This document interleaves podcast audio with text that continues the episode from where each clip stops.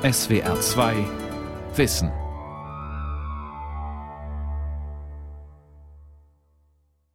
Mit der SWR2 Aula und dem Thema Leben ohne Schmerzen, Chancen der Palliativmedizin am Mikrofon Ralf Kaspari.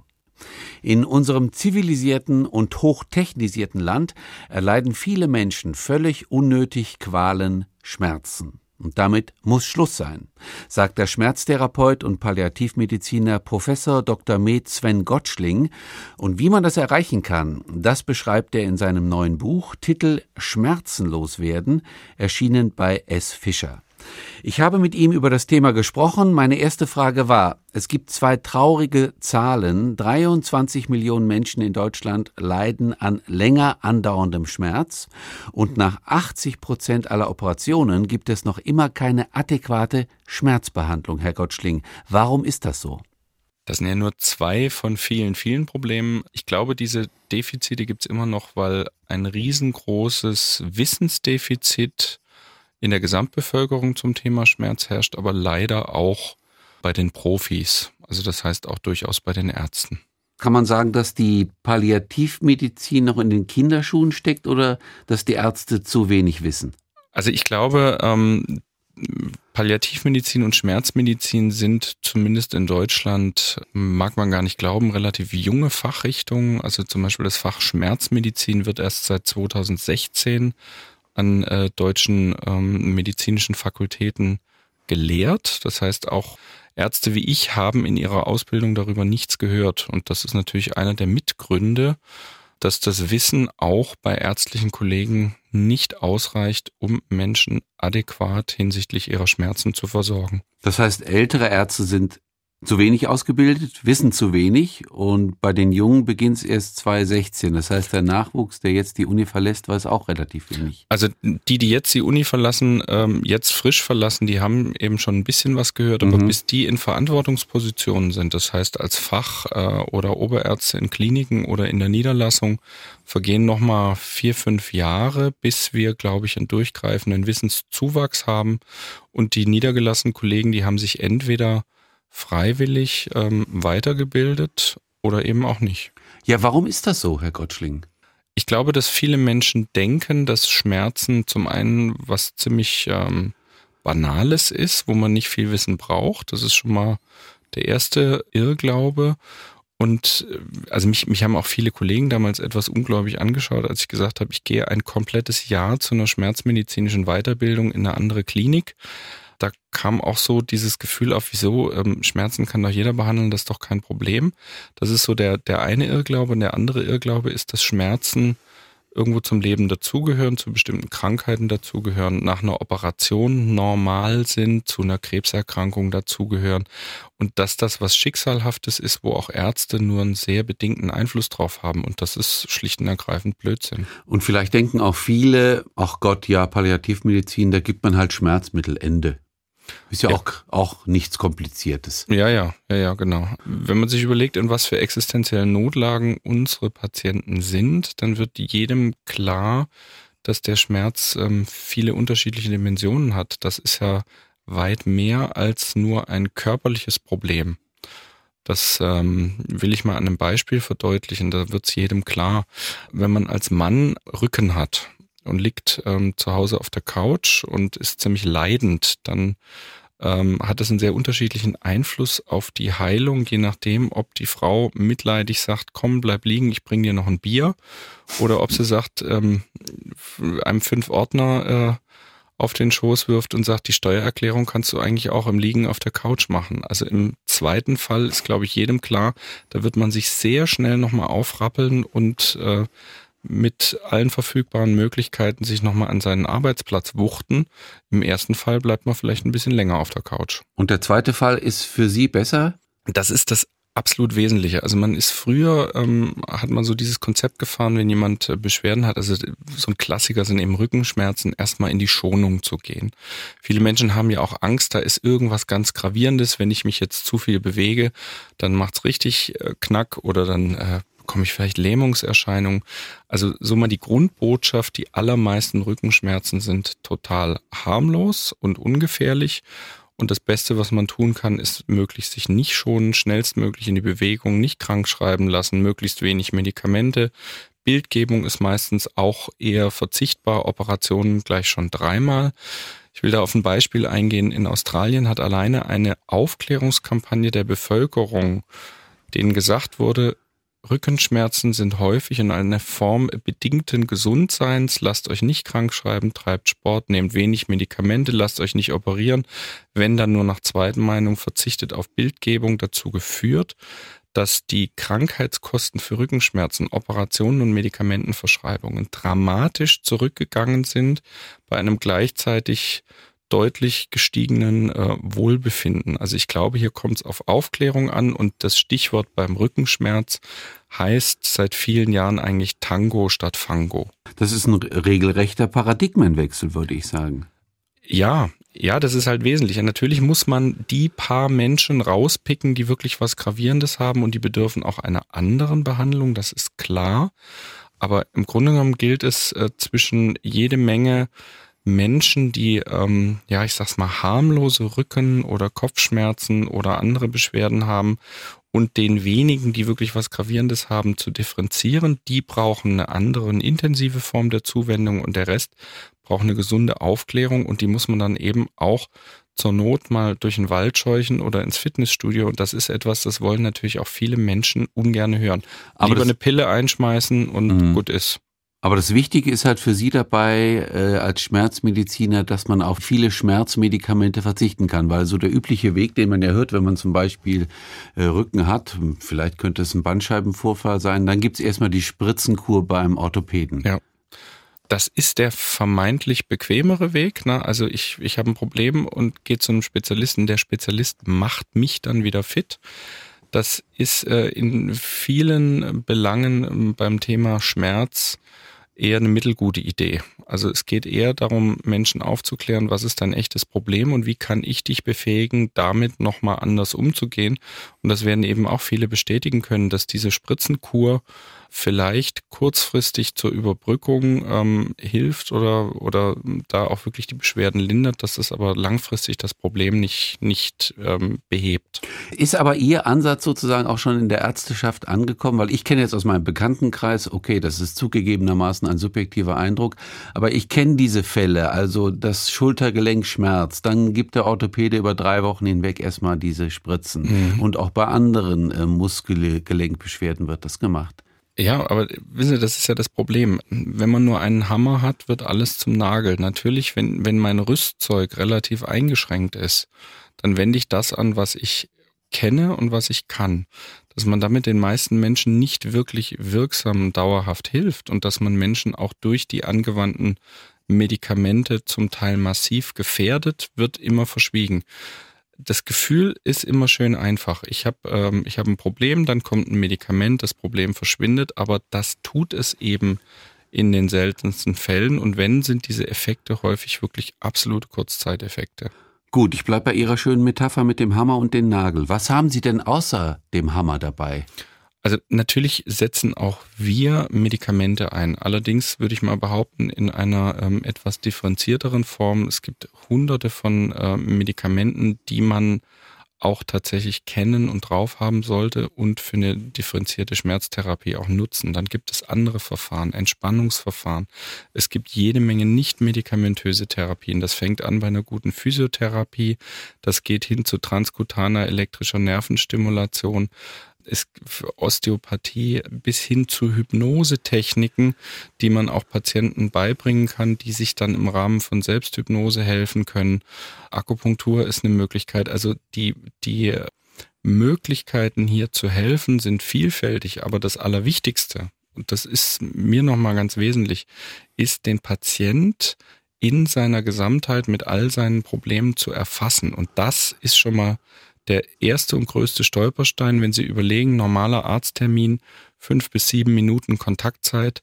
Es ist völlig unmöglich zu erfassen, dass diese Rückenschmerzen des Patienten eventuell dadurch ausgelöst sind, dass er Angst vor seinem Chef hat und eben nicht, weil er ein Problem im Rücken hat mhm. und ihm dann immer wieder ähm, Spritzen in den Rücken zu verpassen, löst sein Problem nicht. Deswegen nehmen wir Schmerzmediziner uns für einen Erstkontakt auch eine Stunde Zeit. Das heißt, Sie plädieren nochmal für individualisierte Medizin, zugeschnitten auf das einzelne Subjekt, den einzelnen Patienten. Ja, das ist das A und O. Und das ja. Problem ist, dass die sprechende Medizin innerhalb unserer momentanen medizinischen Landschaft einfach viel zu kurz kommt und ähm, da sehe ich das eigentliche riesengroße Manko. Das ist auch die Begründung, warum immer mehr Menschen zum Heilpraktiker rennen oder ähm, sich eben Stichwort Ganzheitsmedizin andere Versorgungsformen wünschen und zum Teil sich auch auf dubioseste Angebote einlassen, weil sie zumindest das Gefühl haben, da hört mir wenigstens jemand zu.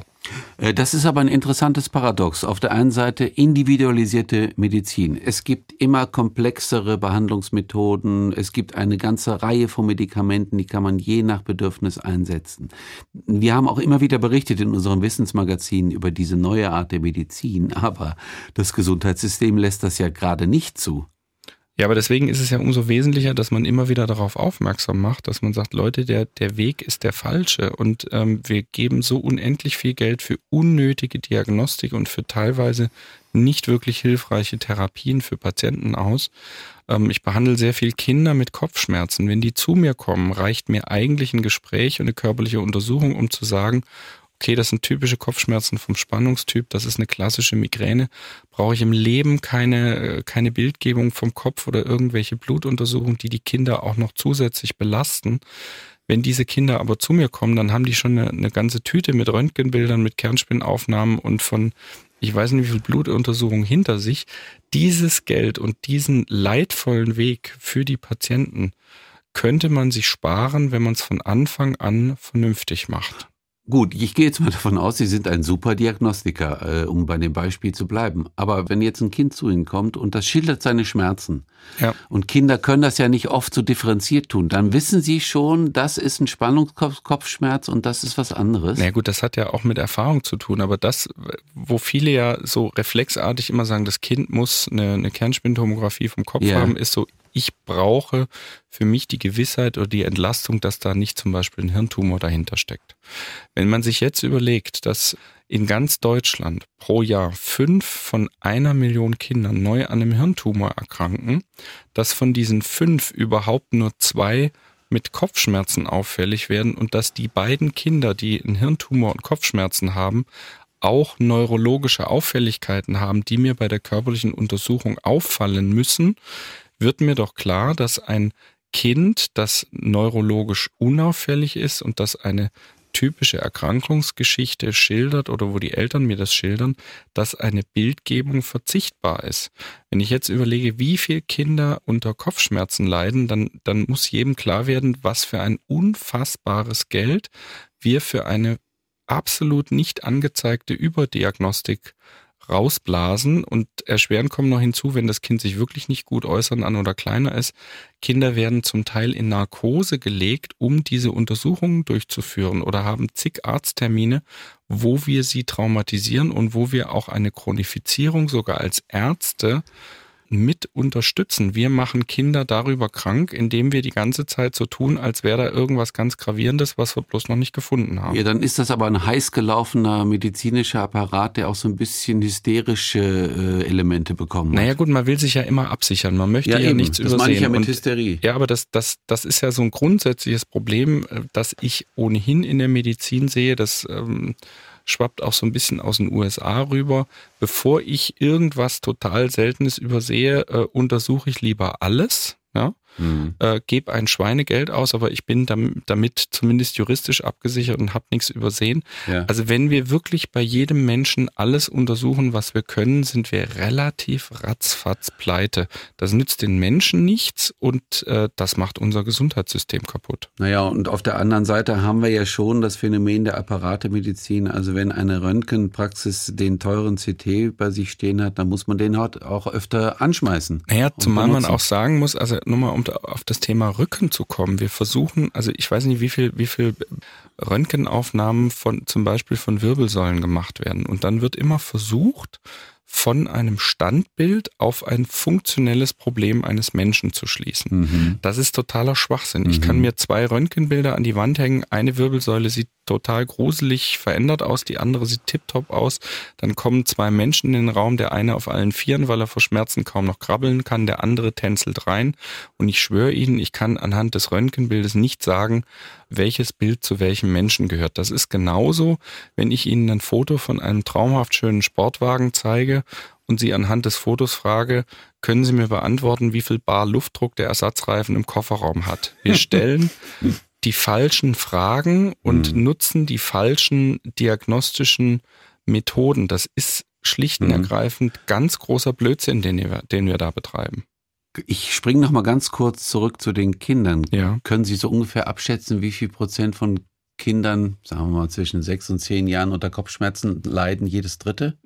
Jedes das vierte? Jedes, so vierte jedes, jedes vierte bis fünfte Kind hat damit auf jeden Fall ähm, regelhaft zu tun. Wir wissen, dass bis zu 90 Prozent aller Jugendlichen Kopfschmerzerfahrungen haben. Jetzt nicht dauerhaft und regelmäßig, aber wir, wir reden äh, mal so ganz grundsätzlich auch schon bei Kindern in Deutschland von einer halben Million chronisch schmerzkranker Kinder. Und würden Sie sagen, man könnte ein gerüttelt Maß dieser Kinder mit der, einer konventionellen Therapie behandeln? Ich glaube, dass äh, das Wesen einer guten Schmerzmedizin, sage ich mal, nicht nur Therapie, besteht in erster Linie darin, das erstmal zu erfassen, was habe ich hier für ein Grundproblem.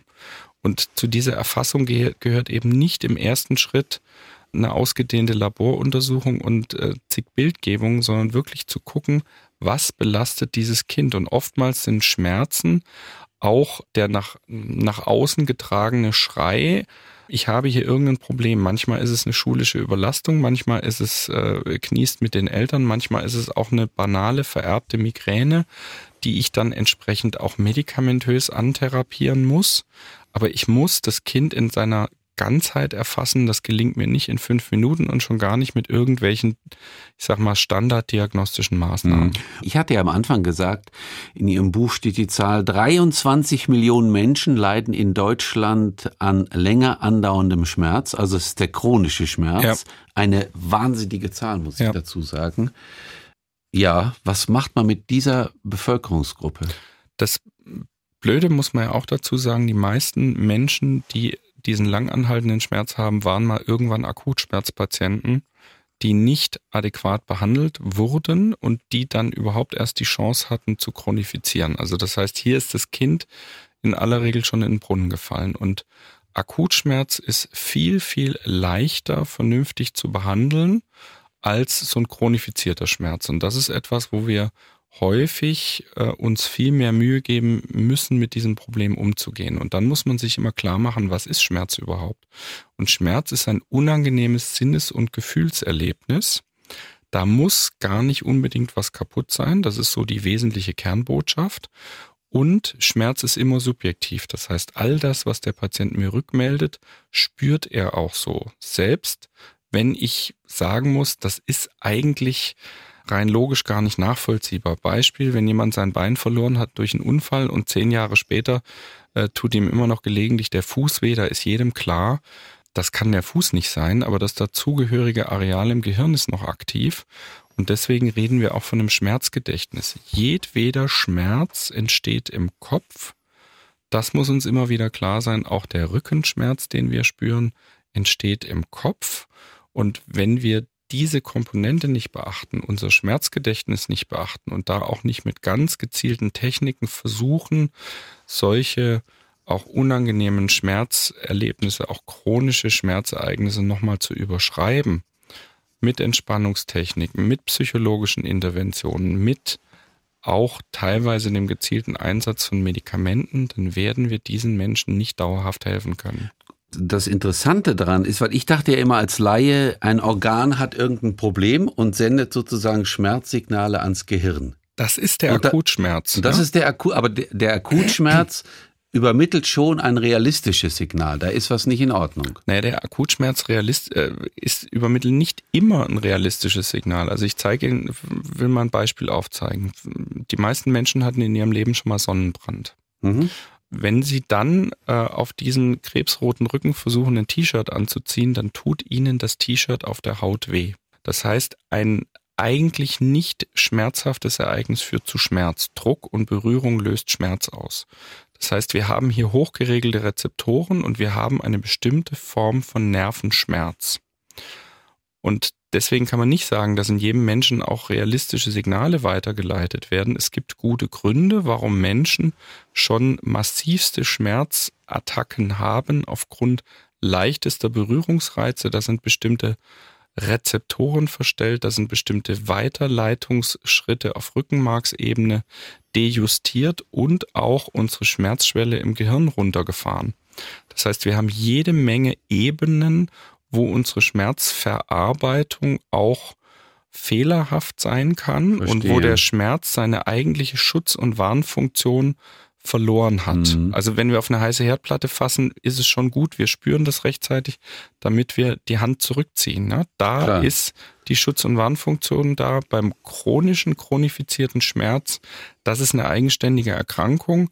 Da werden wir in der Regel nicht mehr sinnvoll vor irgendwas gewarnt, sondern da belastet uns der Schmerz nur noch und zieht uns auch, äh, wenn es ganz dumm läuft, in, ja, in eine tiefe Depression runter. Wie kommen wir, Herr Gottschling, ran an dieses Schmerzgedächtnis?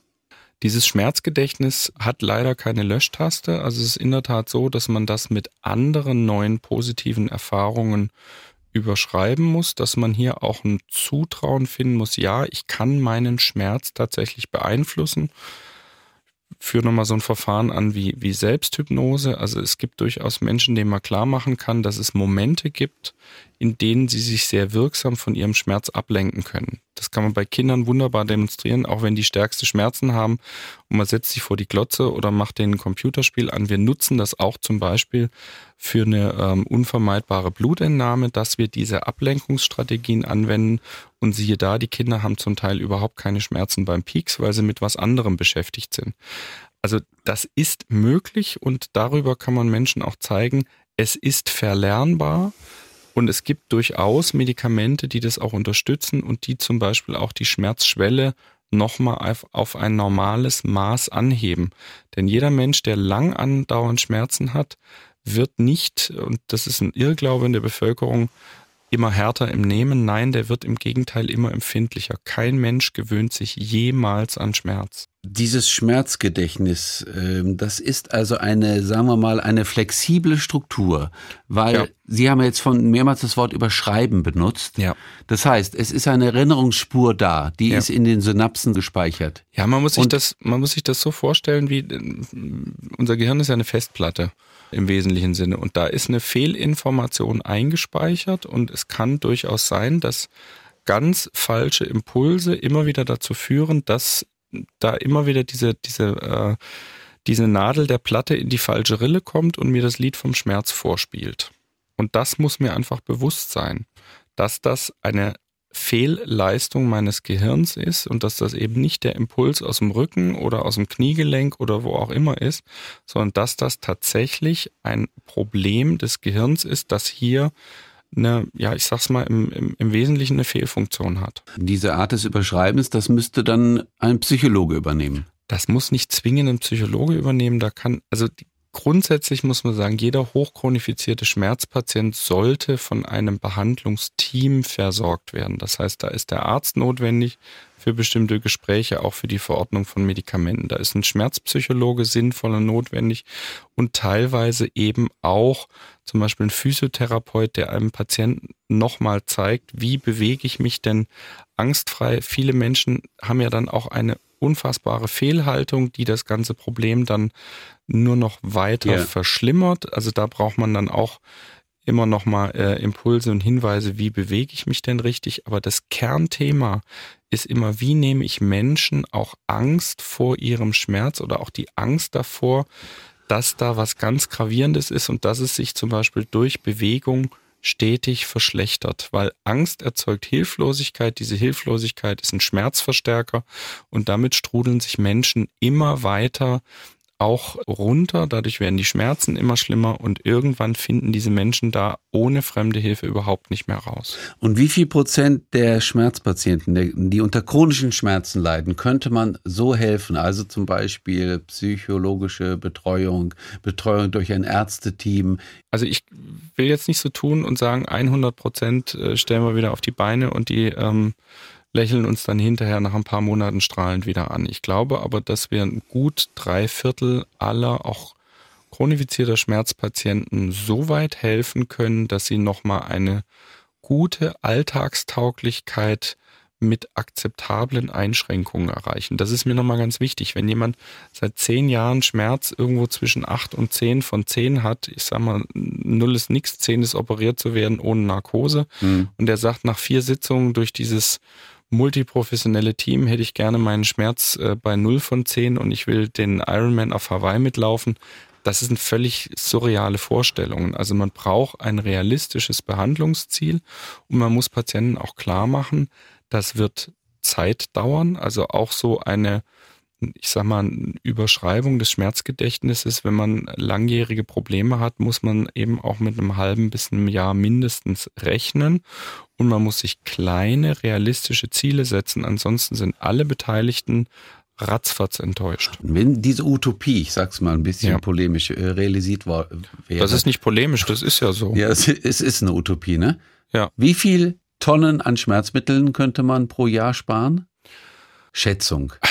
Also ich kann Ihnen ja nur sagen, dass wir pro Jahr in Deutschland alleine Diclofenac 80 Tonnen, Ibuprofen 150 Tonnen über die Apothekentresen wandern haben. Das sind Medikamente, von denen würde ich gerne viel, viel weniger in Menschen sehen, weil die die Menschen wirklich tatsächlich massiv gefährden. Es gibt andere Substanzen, da würde ich mir teilweise mehr davon in Menschen wünschen, für bestimmte Krankheitsbilder. Ich rede unter anderem von Opioidschmerzmitteln, das heißt Morphin und Verwandte. Ich glaube, dass wir da bei bestimmten Krankheitsbildern immer noch eher zu zögerlich sind. Aber mir geht es gar nicht so sehr um, was kann ich wo, wie überall an Medikamenten einsparen, sondern ich glaube, wir brauchen insgesamt eine viel differenziertere Herangehensweise an jeden einzelnen Schmerzpatienten wir drehen uns, glaube ich, im Kreise, wenn ich jetzt nochmal sage.